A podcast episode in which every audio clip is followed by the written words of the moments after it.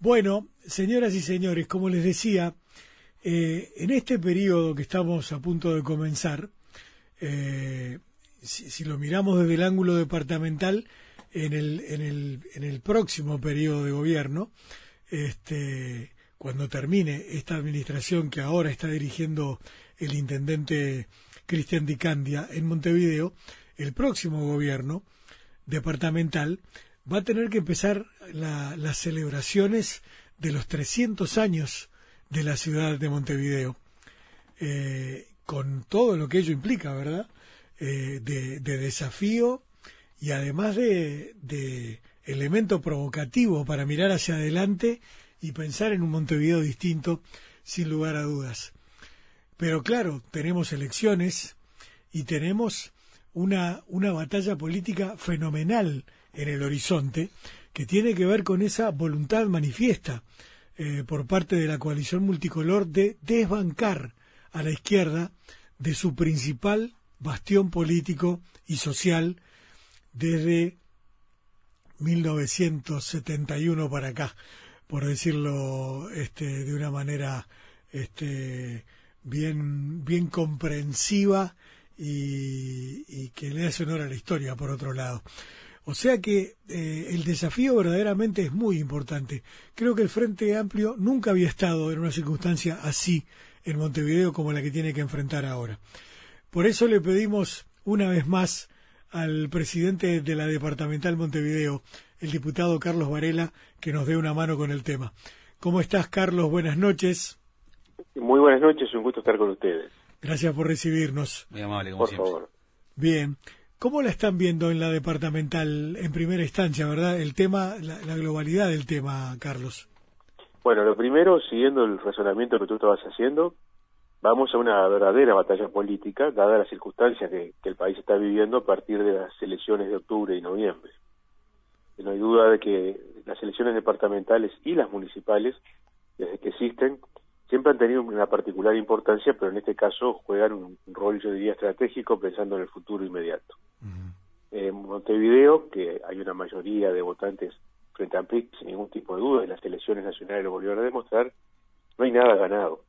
Hay un gran desafío, la oposición ha aprendido eh, reglas de juego que le han servido para lo nacional y que seguramente van a intentar replicar en lo departamental, y el Frente deberá prepararse para ese desafío que seguramente va a ser muy importante. Y eso lo digo tanto a nivel de la Intendencia como, insisto, de los ocho municipios que para nosotros son de especial importancia por lo que significa el, gobierno de cercanía y por lo que significa la posibilidad de generar referentes territoriales importantes.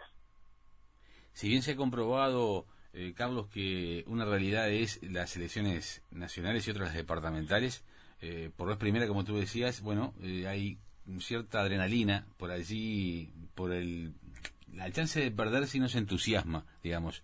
Eh, eso, eh, ¿cómo, ¿cómo se observa? Hace que salga a relucir nuevas propuestas, una nueva historia, quizás desde el oficialismo frente a Amplista de Montevideo a mejorarse a sí mismo como obligación. Sí, yo creo que una de las consecuencias que tuvo la derrota electoral que fue eso, una derrota. Yo no hablo de victorias políticas, porque lo que se hizo fue perder el gobierno, pero sí es cierto que se generó una reacción entre octubre y noviembre, reacción que yo percibo se mantiene este, hasta ahora. Miren, yo estoy, he tomado unos días de licencia, como verán muy particulares, ¿no? Acá estamos conversando.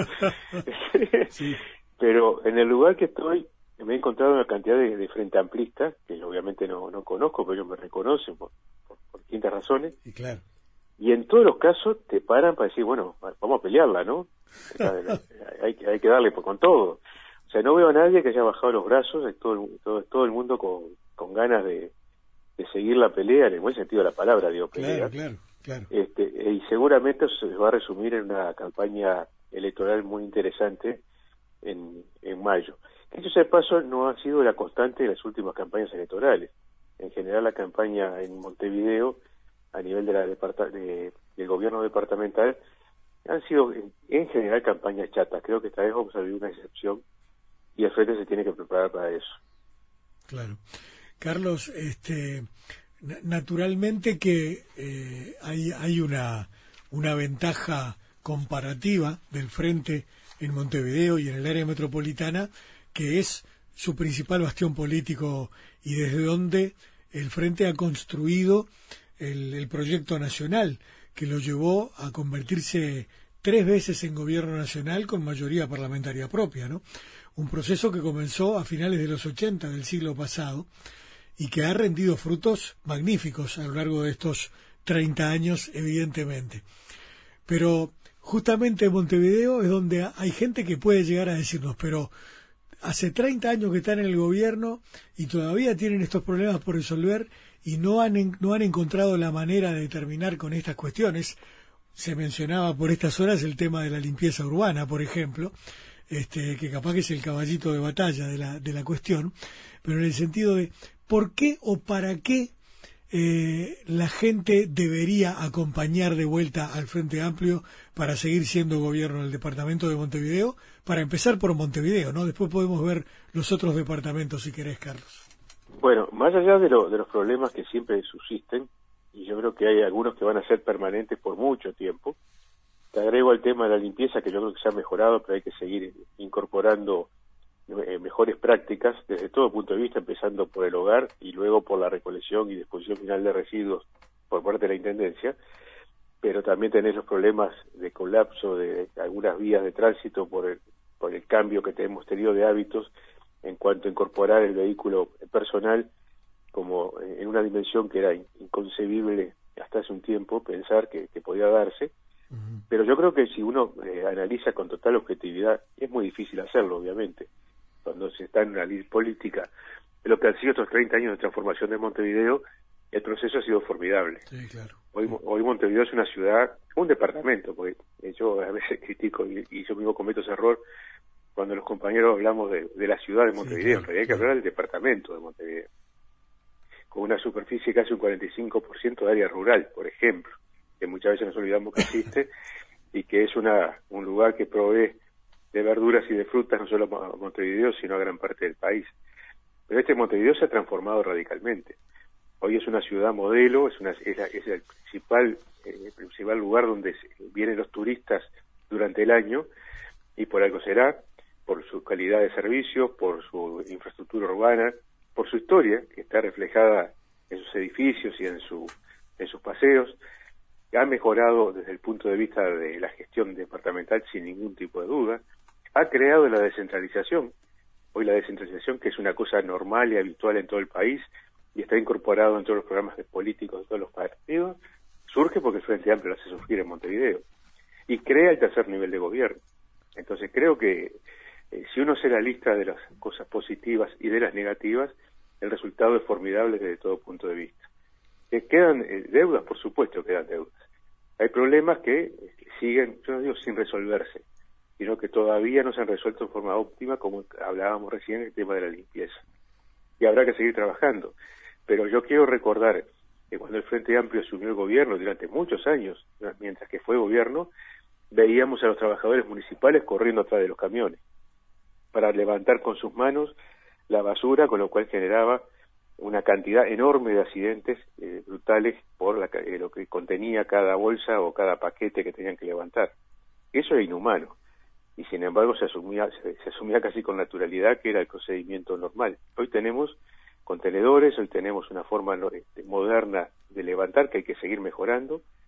Se anunció hace pocos, eh, pocas horas prácticamente por parte de Dicandia la incorporación de contenedores domiciliarios para que se pueda hacer el reciclado en las casas, que sería lo fundamental para la próxima etapa para empezar a solucionar definitivamente el problema de la basura en Montevideo Acabamos de pasar unas fiestas tradicionales que siempre eran una situación crítica por la cantidad de envolturas y de paquetes que se generaban, sin que hubiera este, una sola dificultad en todo el departamento. Pero yo creo que hay muchas, muchos avances que justifican que sigamos pidiéndole el voto a, a los ciudadanos de Montevideo y a las ciudadanas de Montevideo para continuar en el gobierno departamental. Carlos, Montevideo no es un departamento más por muchos sentidos, es la capital del país y no es más ni menos que eso, eh, una, capital de, un país. Pero es innegable eh, observar que la, propia historia lo, ha mostrado, y en forma reciente, en dos intendentes de Montevideo han sido luego candidatos a la, a la presidencia de la República. Es también eh, una doble eh, una doble lectura que se puede hacer de lo que se pueda realizar desde Montevideo, porque tiene una indudable proyección nacional, ¿no? Sí, es cierto. Este, yo de todas maneras te digo que me inscribo en la, en la línea de que cuando pensemos en candidatos o candidatas para la intendencia, no lo, no lo deberíamos pensar como una proyección hacia otras responsabilidades. Más allá de lo que la vida después pueda de, señalar. Bien. Pero a, priori eh, creo que tenemos que pensar en candidatos o candidatas que se concentren en, este, la actividad departamental que de por sí es absolutamente importante y este, yo diría excluyente. Eh, te digo más, si uno piensa en la historia política del país, ya no en los gobiernos frente amplistas, hay una sola excepción de alguien que llegó desde la intendencia a la presidencia y estaba Eva. Y sin embargo tampoco llegó directamente. Luego ser intendente perdió más de una elección. Eh, este, recién llegó la tercera oportunidad. Y bueno, le pasó ahora a Daniel. no hay, yo creo que no hay una relación directa, más allá de que es cierto que después de la presidencia de la República, yo creo que a nivel nacional, la responsabilidad más relevante, sin ningún tipo de dudas y más trascendente, es ser intendente o intendenta de Montevideo. Y eso, naturalmente, que es un aliciente para, para tratar de llegar y también una, una, una herramienta, una vidriera para convertirse también en un dirigente de, de rango nacional, Carlos, también, ¿no? Por supuesto, pero te insisto que nosotros por lo menos en este proceso estamos realmente concentrados solamente en que las personas que elijamos, que seguramente va a ser más de una, eh, tengan la disponibilidad y la voluntad de concentrarse en el departamento. Y te digo más, eh, si fuera por mí, este, firmaríamos un compromiso de permanecer hasta el último día en esa responsabilidad. e eso, y eso incluye a los cuatro suplentes que tienen que tener la, primero las condiciones eh, legales para poder ocupar la responsabilidad de, la, digamos de ocupar la intendencia eh, en, cualquier circunstancia y la voluntad de hacerlo hasta el último día de la gestión. Carlos, la, la, todavía hoy oposición ha recurrido a un método que es una, si bien eh, no hay programa único ni, ni ni mucho menos de, lo que caracteriza a, al Frente Amplio. Eh, por cierto que ha apelado a un método similar de reunión de fuerzas con la coalición multicolor, que se puede replicar en varios departamentos eh, luego de la fórmula que resultará ganadora a nivel nacional. ¿Cómo se prepara Montevideo para, para esa eh, posibilidad? Sí, sin ninguna duda, yo creo que hay que manejar como una hipótesis bastante cierta de que en Montevideo por lo menos eh, Frente Amplio va a enfrentar a la coalición en su conjunto. Eh, eh, y es cierto que vamos, a enfrentar a la coalición con un solo programa que es derrotar al Frente Amplio. Después de ahí para abajo no creo que se les caiga una sola idea, salvo criticar todo lo que se ha hecho. Pero dicho ese paso, no les fue tan mal con esa, esa posibilidad de, de, estrategia a nivel nacional, o sea que seguramente la van a replicar a nivel departamental. De todas maneras, si uno hiciera una, fría correlación de números, diría que ni siquiera eso les alcanza. Sin embargo, la experiencia nos ha demostrado de que esa correlación no es eh, matemática. Eh, muchas veces hemos visto en Montevideo y en todos los demás departamentos cómo las votaciones de, octubre no se relacionan directamente con las elecciones de mayo del año siguiente. Por eso yo decía que este, yo no estoy de acuerdo con los triunfalismos sobre aquellos que dicen que la elección de mayo está ganada. La elección de mayo está muy disputada. Eh, la, derecha sabe que derrotar al Frente Amplio en Montevideo no es solamente una derrota electoral, es una derrota cultural este, que están este, dispuestos a infligirnos y nosotros tenemos que estar dispuestos a, a, que eso no suceda. No por el Frente Amplio, sino por la gente, porque estamos convencidos de que lo que se ha hecho estos 30 años y sobre todo lo que se va a hacer en los próximos años es para el bien de, la, de quienes viven en la capital y quienes nos visitan permanentemente. Eh, ¿Es inviable pensar en, en, un candidato único en Montevideo, Carlos? Yo creo que sí. Este, más allá de la voluntad que algunos compañeros compañeras puedan tener o la decisión de sus organismos, la realidad es más fuerte de, a veces que las voluntades. Y yo creo que hoy el Frente Amplio no tiene sus filas un compañero o una compañera excluyente que eh, reúna por sí eh, o sintetice por sí las diferentes eh, los diferentes matices, las diferentes visiones que hay sobre la realidad del departamento. Y me parece que lo más sano, lo más lógico, es ir con una múltiple candidatura, que por otra parte ya hemos experimentado en la elección anterior del departamento y en, y en otras elecciones en otros departamentos del país, este, con bastante éxito. Y quiero recordar aparte que cuando se el Frente Amplio, pues algunos compañeros reclaman eso como una seña de identidad, estableció la candidatura única para la presidencia y para las intendencias, fue para enfrentarse a un momento político histórico determinado, que era la famosa ley de lemas que utilizaban los partidos políticos de derecha, que, que la verdad hacían que el elector nunca supiera bien a quién estaba votando. Luego de la reforma constitucional que, modificó el sistema electoral, ya esa cuestión de, candidatura única, por lo menos el sustento que tenía de diferenciación, no tiene mayor sentido. Y creo que el Frente de hoy debe ir eh, en Montevideo, porque la realidad es así, y así lo indica, con una múltiple candidatura, hasta tres candidatos, aunque podemos este, tener un número menor, pero creo que la realidad va a señalar que vamos a llegar al plenario del 24 eh, para definir tres nombres. Claro el 24 de enero se reúne el plenario nacional que tendrá que definir esto, ¿verdad, Carlos? Sí, plenario departamental. Plenario departamental, perdón, sí, efectivamente. Sí, efectivamente. Que tiene que, definir esto, ¿no? tiene que eh, definir, porque en el caso del Frente Amplio es el plenario quien luego eleva a la convención, que es lo que el organismo que por ley define las candidaturas, de los nombres. Hasta ahora siempre se ha respetado a rajatabla los que los plenarios departamentales eh, definen. Salvo en una sesión de un departamento, pero que no, no vale la pena ahora mencionar. este, eh, todos hemos visto en estas horas eh, una, una serie de propuestas, ¿no? Este, hoy, hoy en día, si yo mal no recuerdo, hay cuatro nombres, ¿no? Cuatro, o, cuatro nombres, o cinco, o, cuatro en primera instancia, ¿no? Este, eh, el director del Hospital Maciel, el doctor Villar, este, el, el contador. Te los nombro porque los tengo de memoria. Dale, dale, dale. en realidad para la departamental hay seis nombres. Seis, mira. Bueno, porque, porque para, explico por qué. Porque más allá de lo que se especula en los medios de comunicación, este, con bastante certeza en algunos casos, por el tema de los apoyos, para la departamental todavía nadie este, ha dejado de ser precandidato de los que hemos consultado o vamos a consultar.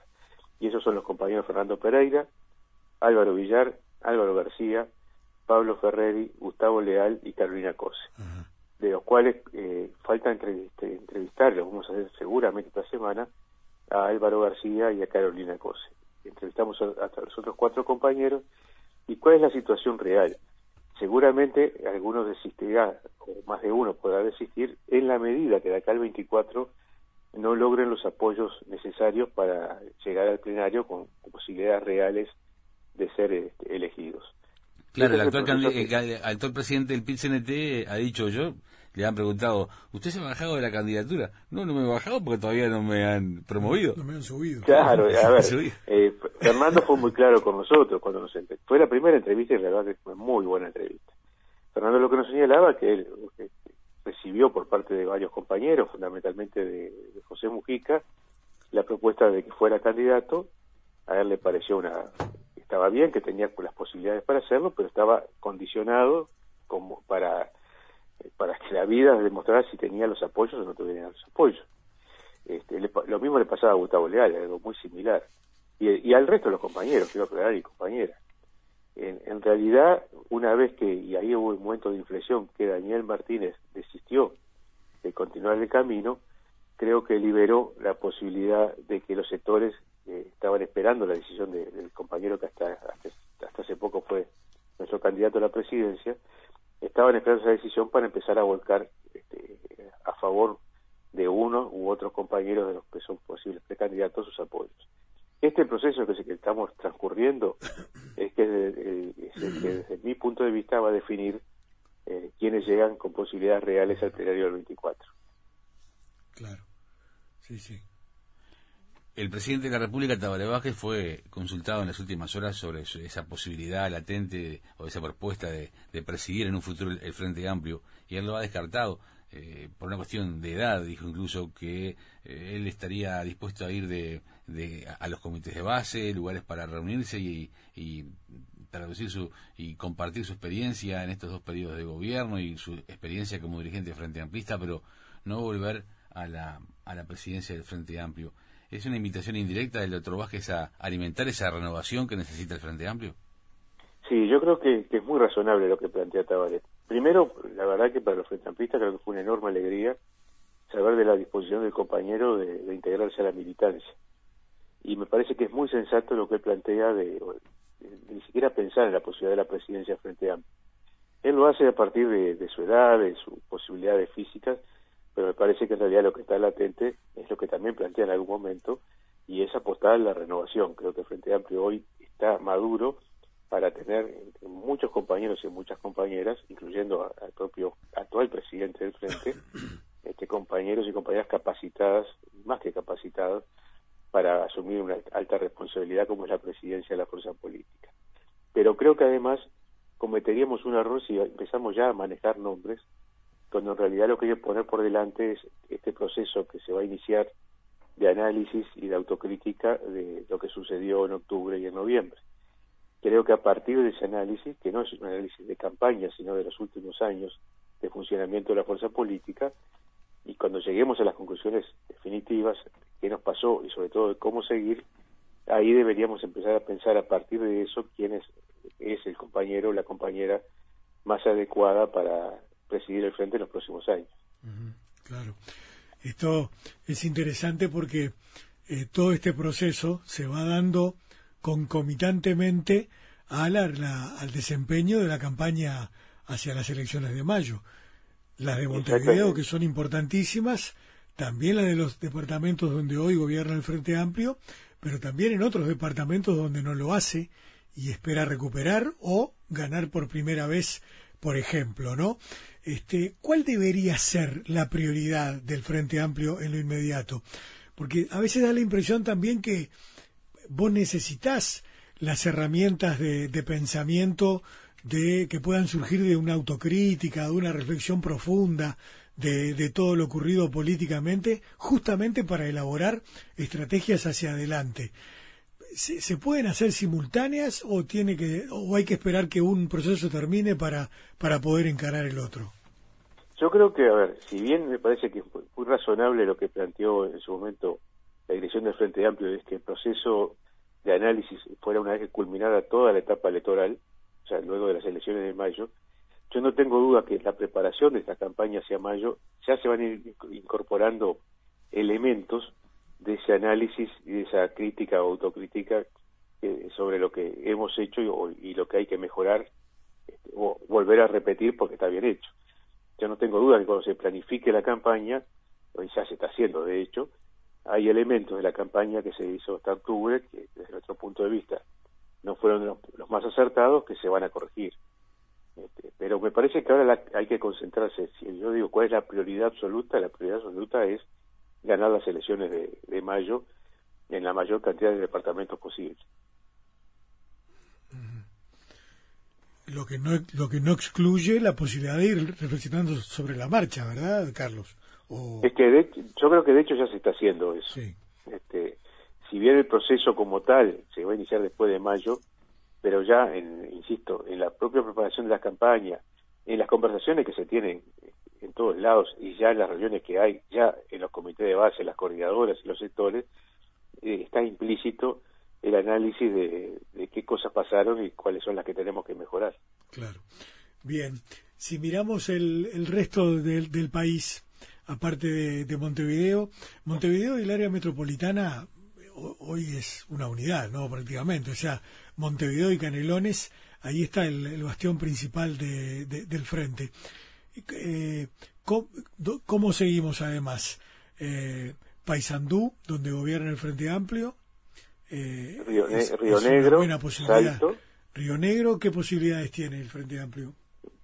Eh, yo creo que si, si, uno, si uno se basara solo en la gestión, diría que no debería perderse ninguna intendencia. la vida ha demostrado que la, gestión por sí misma no alcanza. También es, la política. Lo que veo como, este, como alentador es que en todos los departamentos que hoy el Frente Amplio es gobierno, hay muy buenos candidatos y candidatas para, para continuar en el camino de, la gestión departamental. En algunos casos, con, eh, con compañeros que pueden repetir como parte de una fórmula o, como, o excluyentes, y en otros casos este, eh, con, insisto, con compañeros y compañeras que se han integrado, en algunos casos nuevos, que son realmente muy, pero muy buenos, nuevos en el sentido de la, postulación, pero con una larga militancia en el Frente Amplio y con un, largo conocimiento a nivel popular en cada uno de los departamentos. Y tenemos casos como el de Nino Boa, que yo creo que es un candidato de lujo en su departamento, este, que aparte hay que reconocer, eh, yo diría, el gesto del compañero, que luego de una vida con muchísimos honores, porque no solo fue senador, sino fue ministro, y vaya que, un ministerio se ocupó. Vicepresidente de la República. Vicepresidente de la República, ministro de Relaciones Exteriores. Bueno, está dispuesto a, ir a la pelea electoral para ganar la intendencia de su departamento. Ese es un caso interesantísimo, porque Rodolfo ya fue intendente de Cerro Largo, pero siendo blanco, ¿no? Siendo parte del Partido Nacional siendo parte del Partido Nacional y haciendo el proceso como intendente que lo llevó luego a integrar el encuentro progresista. Sí, claro. Este, un hombre de altísimo prestigio y yo creo que ahí tenemos realmente chance. El departamento de Salto también este, lo, es gobernado por el Frente Amplio. Alguien por allí habla de una revancha en Artigas, eh, revancha política en el mejor de los sentidos. Y, y siempre por allí puntos suspensivos con Soriano y San José.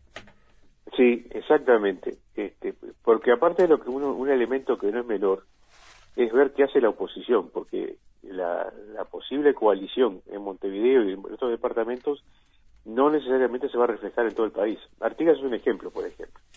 Este, Artigas aparentemente no se conformaría en una coalición, entonces eso daría obviamente más posibilidades de competir, eh, digo, por lo menos con, más, más este, condiciones de ganar que si te enfrentas a toda la coalición completa, donde, por ejemplo, el Cabildo Abierto votó muy bien. Igualmente en Rocha. exactamente. En Rocha tenemos una enorme expectativa, porque la gestión de, Pereira fue excelente.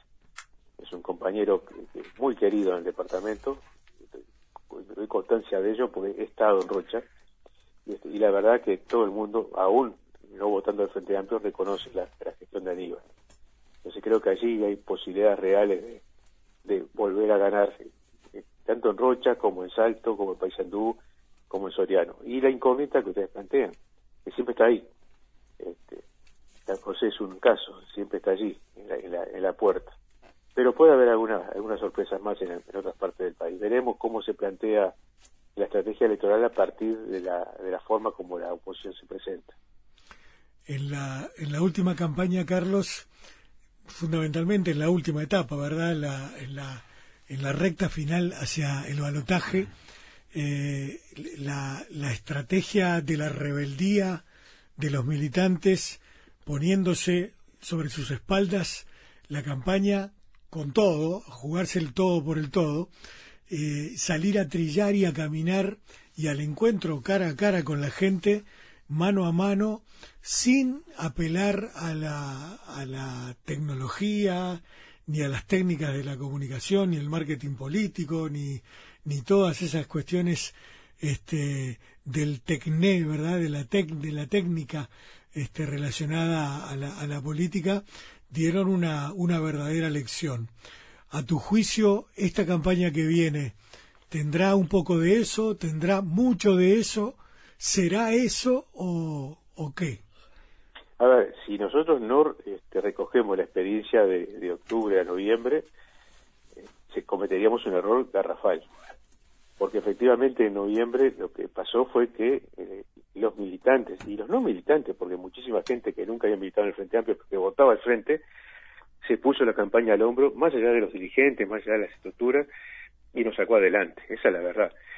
Y volvió a las raíces del Frente Amplio eso es lo más interesante, porque ¿qué fue lo que se hizo? Se hizo lo que siempre había hecho el Frente y durante mucho tiempo habíamos abandonado, era el puerta a puerta, ir al encuentro de la gente, convertirnos tiempo de conversar con la gente, de charlar, de, escuchar las críticas, los aportes, de estar al lado de, la gente y estar en la calle, que es el lugar donde el Frente Amplio nació, se fortaleció y logró las mayores victorias políticas.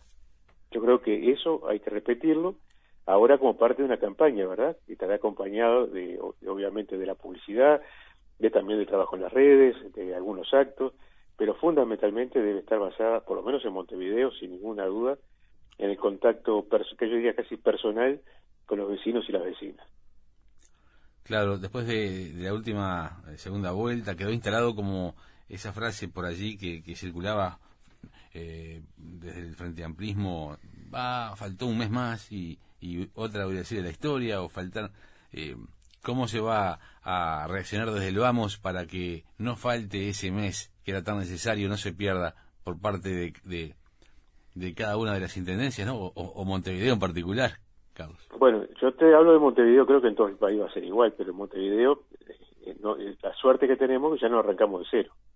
Arrancamos con toda esa experiencia acumulada, con muchísima gente que hizo su propia experiencia personal y que está dispuesta a repetirla. Eh, yo te digo que lo más conmovedor que, nos pasó en noviembre fue ver la cantidad de gente que por primera vez iba a tocar una puerta.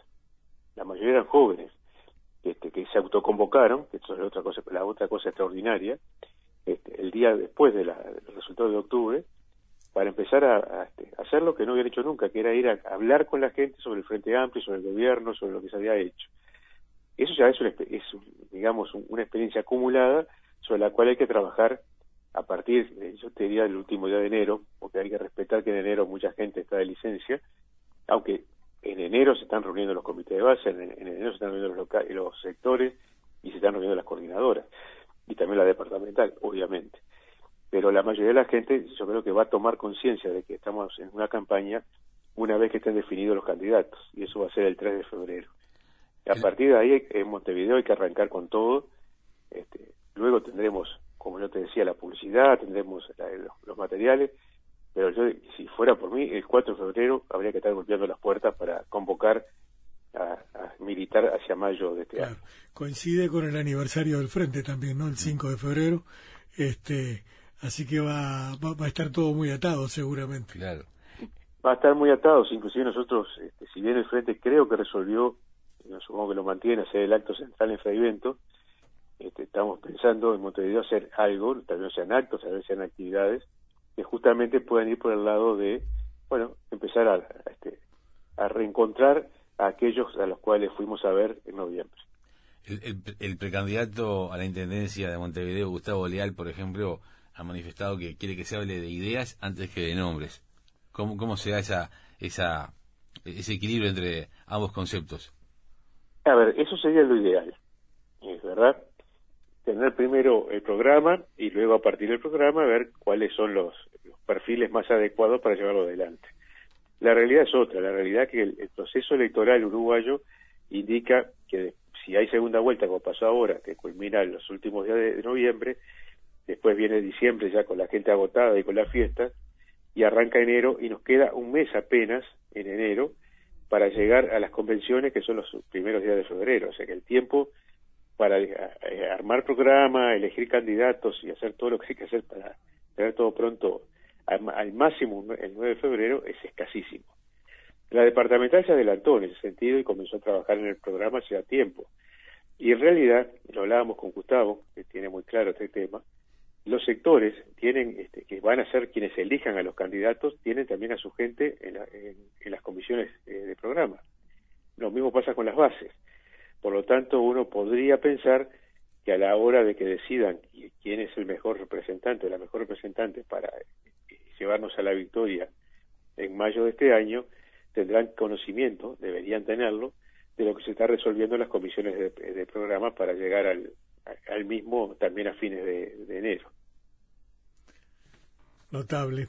Carlos, bueno, te agradecemos mucho de vuelta, sobre todo que hayas hecho un espacio para, para charlar con nosotros aún en vacaciones. Este, y naturalmente para mantener a la gente informada de lo que está pasando, preparándonos justamente para esa instancia política mayor, que va a ser la elección de del último domingo de mayo, del, domingo 10 de mayo. El domingo 10 de mayo. Ese es el día de las elecciones departamentales en todo el país. Así que, si te parece, nos mantenemos en contacto para seguir charlando y contándole a la gente cosas. ¿Te parece? Sí, por supuesto. Yo te aclaro que cada cinco años, yo sé que la, licencia que yo tengo no está, este, pero bueno, es, una licencia activa, como quien dice, y lo hago con todo gusto, porque bueno, para algo uno asume determinadas responsabilidades. Así que, por supuesto, que estoy a las órdenes cuando ustedes lo precisen. Dale, buenísimo. Muchas gracias, Carlos, y buenas noches. Un abrazo enorme para Igualmente. Hasta muy pronto. Carlos Varela es el presidente de la departamental Montevideo del Frente Amplio y diputado, ustedes lo saben, eh, de Asamblea Uruguay.